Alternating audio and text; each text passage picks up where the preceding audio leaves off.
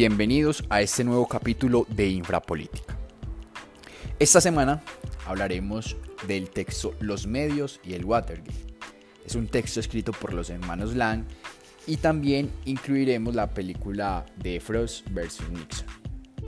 Este tema es muy interesante porque el escándalo político del Watergate se ha convertido en un objeto de estudio para entender las configuraciones y las magnitudes de los escándalos políticos. Tiene aún más importancia porque este escándalo político llevó a la renuncia del presidente de los Estados Unidos, Richard Nixon. Debemos comenzar diciendo que los hermanos Land nos muestran cómo los medios son determinantes en estas configuraciones de los escándalos políticos. Porque ellos, en una interconexión con nosotros dos actores que son la opinión pública, y los actores políticos dan una configuración al escándalo político. Entonces los hermanos Land nos permiten entender y al inicio nos muestran cómo los medios de comunicación eran ese campo de batalla en los que Nixon se defendía de la opinión pública.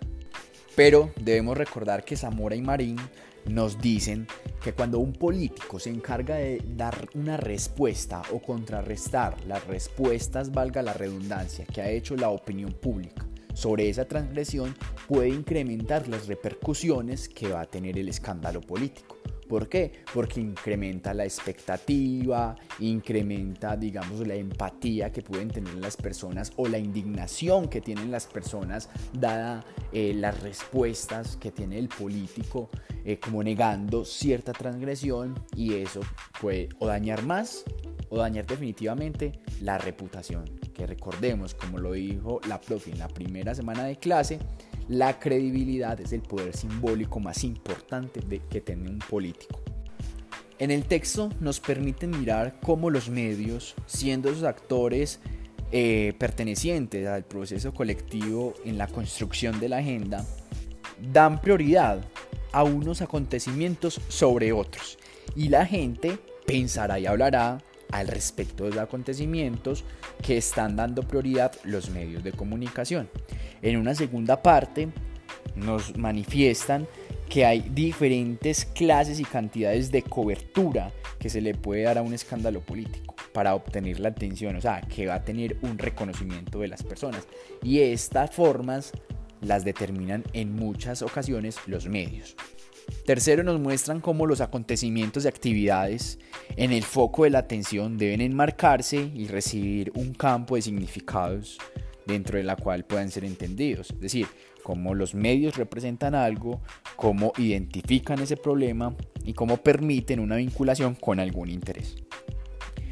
Cuarto, nos dice los hermanos Land que los medios son determinantes también en un lenguaje que se usa para, para rastrear esos acontecimientos y que afecta el significado que la opinión pública les imputa especialmente a estos escándalos.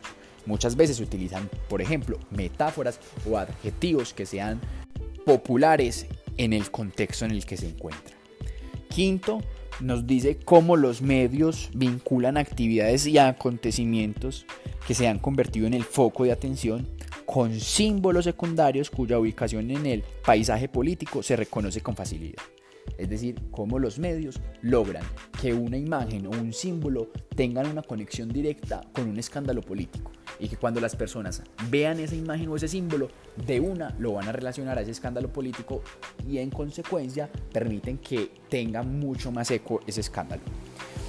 Y sexto, nos dicen los hermanos Land cómo el prestigio y la posición de los voceros de los medios en el cubrimiento de ese escándalo también es determinante. ¿Por qué? Porque permiten que la gente se conecte mucho más con esas personas, con ese escándalo, con lo que están transmitiendo los medios y eso crea un marco en las personas y una conectividad o una indignación sobre el escándalo político que se está mostrando en el momento.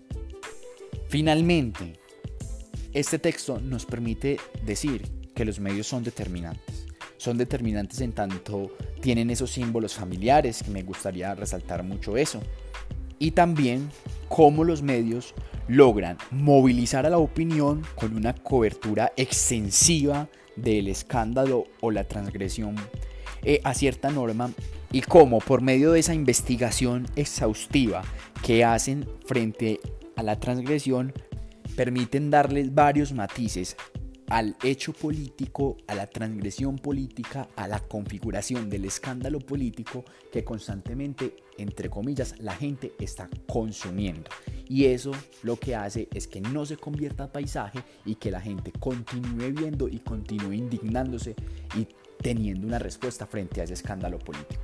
Finalmente quisiera compartir con ustedes una reflexión que tengo y que nos ha demostrado este texto, es que los medios son actores dentro del sistema político y muchas veces determinan el contexto y exigen de unas respuestas y lo podemos ver en la película de Frogs vs. Nixon.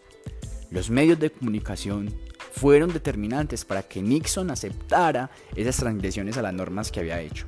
Y es acá donde se materializa esa frase que nos ha dicho la profesora y que nos han dado muchos textos, y es que los medios son guardianes de la democracia. Muchas gracias por escuchar este episodio de Infrapolítica para el curso de Medios y Política y espero que la próxima semana nos encontremos para seguir hablando de esa relación tan importante que tienen los medios y la política.